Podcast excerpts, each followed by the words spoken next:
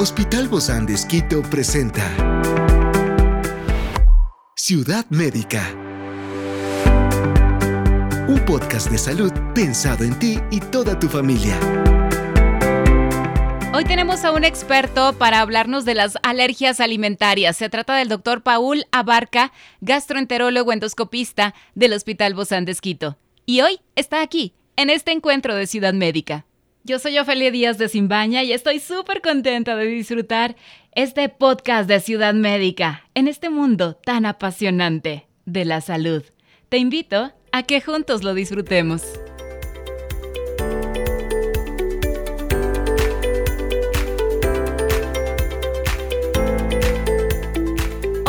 Exploraremos el fascinante y complejo mundo de las alergias alimentarias. Discutiremos las causas, los síntomas, los métodos de diagnóstico y las medidas de precaución necesarias para garantizar la seguridad de las personas que sufren de alergias alimentarias.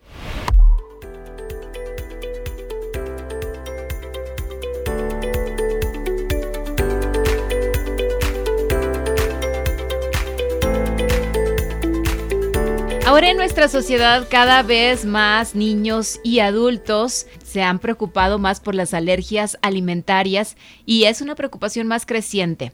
Por eso hoy hablamos de cómo enfrentar estos desafíos diarios para evitar ciertos alimentos que desencadenan alergias. Para eso tenemos a nuestro invitado, se trata del doctor Paula Barca, él es gastroenterólogo endoscopista del Hospital Bozán de Esquito. Gracias, Doc, por acompañarnos el día de hoy, bienvenido. Muchas gracias por la invitación. Bueno, hoy hablamos de las alergias alimentarias que cada vez es más frecuente escuchar que alguien padece, que es intolerante y que no puede comer esto, que es alérgico, sobre todo cuando no nos gustan ciertas comidas, nos inventamos estas alergias, pero sí son reales, ¿no, Doc? Estas alergias alimentarias y cómo se diferencian de las intolerancias alimentarias. Ya, sí, justamente eh, creo que eh, la base de esto radica en saber distinguir intolerancia y alergia.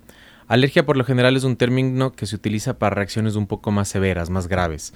Es decir, eh, ingerimos alguna comida y eso provoca una reacción, eh, hablemos de enrojecimiento en la piel, problemas para respirar, se hinchan los labios y en muchas ocasiones terminan siendo graves, que incluso la persona necesita llegar al hospital, recibir tratamiento médico urgente. Es decir, la alergia es algo un poco más dramático, por decirlo así. En cambio, las intolerancias son esto que nosotros comemos un tipo de comida y bueno, nos sentimos mal, como que sentimos gases, nos llenamos, hay molestias intestinales y, y eso es más la intolerancia. Entonces es importante saber definir o, o diferenciar estos términos, ¿no? Para muy bien. Bueno, creo que ya nos quedó muy claro que es una alergia, esas que te salen prurito o que te hinchas, no puedes respirar inclusive, ¿no?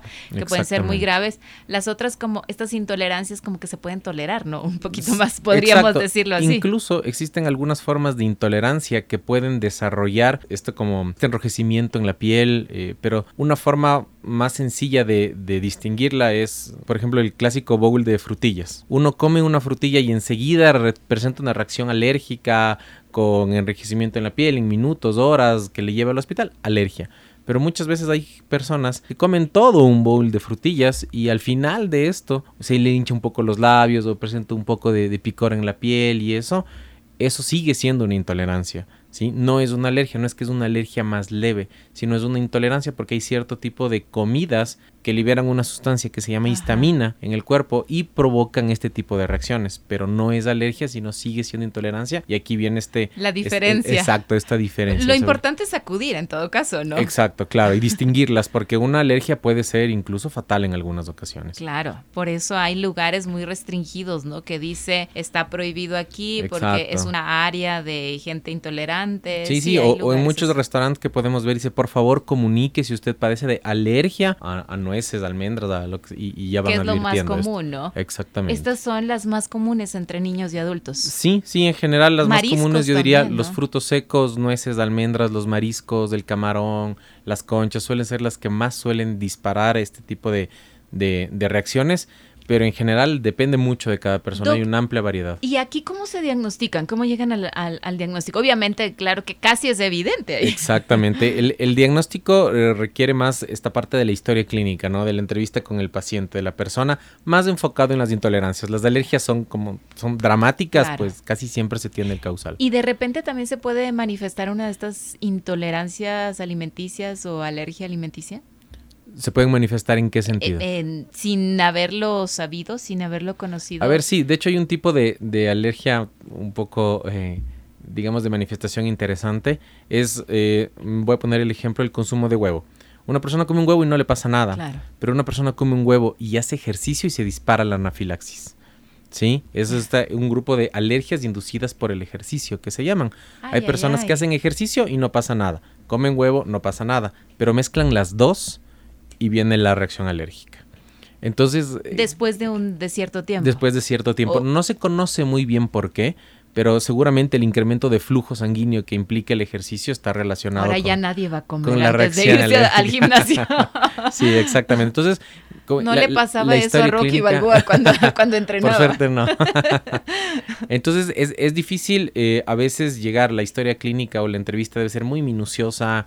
a veces los pacientes llegan pensando que es otra causa, alergias a, perfumes, cremas, jabones y en total es algo, algo que comieron, que incluso ni la persona misma lo puede relacionar.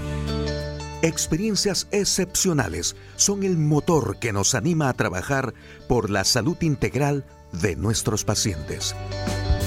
Expresamos el amor de Dios para dar prioridad a la vida por sobre todas las cosas. Seguimos con nuestro compromiso, la seguridad del paciente. Hospital Bozán de Esquito, a la gloria de Dios y al servicio del Ecuador. Wow, hay otra cosita de estas raras. Estas raras. O sea, en realidad la manifestación es, es, es muy amplia hay unas, ah, un grupo de enfermedades que son mediados por, por, nuestras propias defensas. Entonces el cuerpo siente que llegó este alimento específico y reacciona abruptamente. Esas son las famosas anafilaxis que pueden llegar a obstruir la vía aérea, que pueden llegar a provocar reacciones que necesitan hospitalización, manejos urgentes y ese tipo de cosas. Antihistamínicos y todo esto. exactamente. Inclusive hasta esta... Eh, conocida, ¿cómo se llama esta? Epinefrina, ¿verdad? Así es. Es autoinyectable. hay mucha gente que ya tiene ah, el diagnóstico de base, sabe que es alérgica a los camarones, pero va a comer a un restaurante, no saben, ahí le pusieron un camarón, la persona no se dio cuenta y se dispara la alergia. Había escuchado que inclusive hasta estas personas que es muy fuerte esta alergia solamente por oler. También. Sí, sí, sí, claro, puede, puede dispararse cualquier, cualquier, hay, hay un grupo de enfermedades raras también que son las inducidas por el polen y es eh, una enfermedad inducida por el polen alimentos, se llama dentro del mismo grupo, que se los relaciona. Entonces la persona tiene que estar con su inyección de epinefrina. Cargarla siempre. Cargarla, porque si se presenta eso puede salvarle la vida, literal. ¿Y hay alguna diferencia entre reacción alérgica leve y una reacción alérgica grave? Como la anafilaxia. La reacción alérgica, por lo general, cuando se trata de alimentos, suelen ser graves. Cuando hay, afortunadamente no son muy frecuentes, pero son graves. Yo diría que la reacción alérgica leve más va con esto que comentaba de la intolerancia que llega a disparar este tipo como, ah, sí, me picó, me salieron unas ronchitas, pero he comido esto toda la vida y con, solo cuando como mucho me pasa esto, suelen ser intolerancias, no, no definidas como alergia. La alergia siempre es un poco más brusco. Y siempre hay que estar con estas medidas de precaución, ¿verdad? Claro, con estas personas que son eh, más sensibles Por supuesto, saber identificarlas porque, claro, la reacción puede ser dramática. ¿Desde que se nace ya se trae esta alergia o se va desarrollando, Doc? Yo creo que es difícil decirlo si es que ya se nace con esto, pero se sabe que es una exposición ambiental. Por eso muchas veces los pediatras manejan que a partir de ciertas edades la exposición a cierto tipo de alimentos, a tal edad no consumir leche de vaca, a tal edad no consumir colorantes, a tal edad no consumir eh, X o Y alimentos, es justamente por eso, para no desarrollar alergias tempranas y que obviamente pueden repercutir toda la vida de la persona. ¿Y regularmente se disparan en la edad infantil o en la adolescencia? Sí, en los niños, adolescentes, adultez temprana suele ser cuando, cuando, cuando, debuta, sí. Por lo general, en adultos mayores y eso ya no suele presentarse, a pesar que sí se ha visto, pero por lo general es en esa primera etapa de la vida, ¿no? Niñez o adolescencia donde se descubre este tipo de, de alergias. Es como que algunas ocasiones necesitan un tiempo para despertar el sistema inmune nuestro y provocaría una reacción más severa. ¿Y se podría mm, que el sistema inmune sea más fuerte y eliminarse esa alergia? No, no, no, tiene nada que ver, digamos, con la fuerza del sistema inmune. De hecho, es un sistema inmune súper reactivo porque viene algo y enseguida el sistema inmune se, se despierta y empieza a atacar con todo. Entonces, digamos, no, no, no sería eh, la fuerza del sistema inmune, sino la sensibilidad. Es como que está demasiado despierto ahí, pendiente que venga cualquier cosa para atacar. Por usar esas palabras, ¿no? Exactamente. Y entonces, Doc, con eso así se, así se crece y se tendrá que llevar. Sí, lamentablemente, lamentablemente eh, en, en, algún, en algún tiempo hay que aprender a convivir con eso. Existen, bueno, primero hay que saber diagnosticarla y manejarla, ¿sí? Luego de que si ya se y conocerla, Doc, ¿no? Saber qué se tiene, porque quizá puede estar ahí dormida también. Sí, sí, sí. Y en algún momento se llega a disparar. Exactamente. Hoy incluso hay las terapias que se llaman de desensibilización, donde si la persona, por ejemplo, es alérgica al camarón, se puede utilizar de, forma controlada, hablemos así, dosis de camarón a dosis pequeñitas, ¿sí? E ir haciendo como que el sistema inmune ya no reaccione tan abruptamente e ir poco a poco escalando. Son algunos de los es tratamientos. como las fobias, ¿no? Te vas enfrentando a ellas poco a poco. algo parecido de a poquito y ahí va mejorando.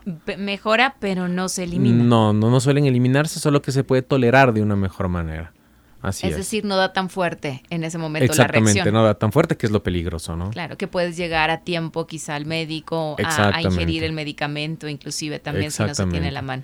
O sea, estas personas siempre tendrán que cargar sus antihistamínicos, sus Sí, de hecho los antihistamínicos en algún momento no sirven de mucho en estas reacciones alérgicas porque no son mediadas por, por la histamina, justamente, que es eh, desde donde se deriva el término, sino es mediado por otro mecanismo a través del cual digamos, nuestro ejército de células atacan a eso y eso provoca la reacción, la reacción severa. Por eso se utiliza la epinefrina más bien en estas reacciones. Ciudad médica. La histamina eh, suele estar involucrada en estas reacciones de intolerancia con, con, estas expresiones, con el prurito y con todo esto. Y ahí los antihistamínicos pues pueden ir bastante bien. ¿Hay más eh, investigación, Doc, al respecto en esto de las alergias alimentarias? En realidad es difícil porque son a veces muy variadas eh, muy precisas, no suelen ser tan comunes, pero el diagnóstico suele ser ah, importante, la, involucrar al alergólogo, saber qué tipo de pruebas, por ejemplo, es, muy común que, las personas vengan, no es que me hice las famosas pruebas en piel y este tipo de cosas. O sea, trabajan en conjunto, ¿no? Ustedes. Claro. Y decir, es que en las pruebas de piel soy, salí que soy intolerante al aguacate, me invento, ¿no es cierto? Dice el aguacate. Pero esas pruebas también hay que saberlas tomar con cuidado no siempre que una prueba sale positiva quiere decir que somos alérgicos a eso. La utilidad de la prueba no radica en eso. La utilidad de la prueba radica en que si la prueba es negativa, es decir, me salió que no soy alérgico a nada, perfecto, no es alérgico. Pero si me salió que soy alérgico al camarón, pues no necesariamente hay una alergia al camarón. Ciudad médica. ¿Sí? ¿Y entonces para qué sirve? Justamente para saber que hay una alergia. No, para descartar. Es decir, si me sale negativo, que sé que no soy alérgico. Si me sale positivo, no digo que no sirva, digo que hay que investigar. Ahí se hacen esas pruebas de como tolerancia. Doy, en este caso, aguacate a dosis pequeñas. A dosis pequeñas y voy viendo si dispara síntomas de alergia. Si no dispara, pues no hay alergia. No siempre lo que pasa en la piel se correlaciona con la parte gastrointestinal. Entonces eso es importante saberlos distinguir y saber el uso de las pruebas. ¿no? no necesariamente porque salió positiva la prueba en la piel, no vuelvo a probar un aguacate toda mi vida no, no siempre va así. Y eso lo manejan en conjunto con el alergólogo. Es muy importante que el alergólogo esté involucrado, es muy importante el tipo de pruebas que utilizan, es muy importante eh, eh, involucrar a varias especialidades, ¿no? Porque estamos hablando de un diagnóstico de por vida. Y es todo un equipo. Sí, sí, sí, es un equipo multidisciplinario. Saber identificar, saber que si es que hay una alergia, tener la, la epinefrina de por medio, que no siempre es tan fácil encontrarla, ¿sí? Y saber diferenciar intolerancia y alergia, porque a veces decimos no soy alérgico y no pruebo una comida nunca más, cuando en realidad sí podemos comerla, pero sabiendo comerla. Muchísimas gracias, doctor Paul Abarca, gastroenterólogo del Hospital Bozán de Esquito. Nos vemos pronto. Muchas gracias. Un abrazo. Esta es una producción del Hospital Bozán de Esquito con el apoyo de HCJB. Encuentra este podcast de salud en las redes sociales como Spotify, SoundCloud y todas las plataformas digitales. Gracias por acompañarnos en este capítulo de Ciudad Médica, un espacio para tu salud. Hasta la próxima.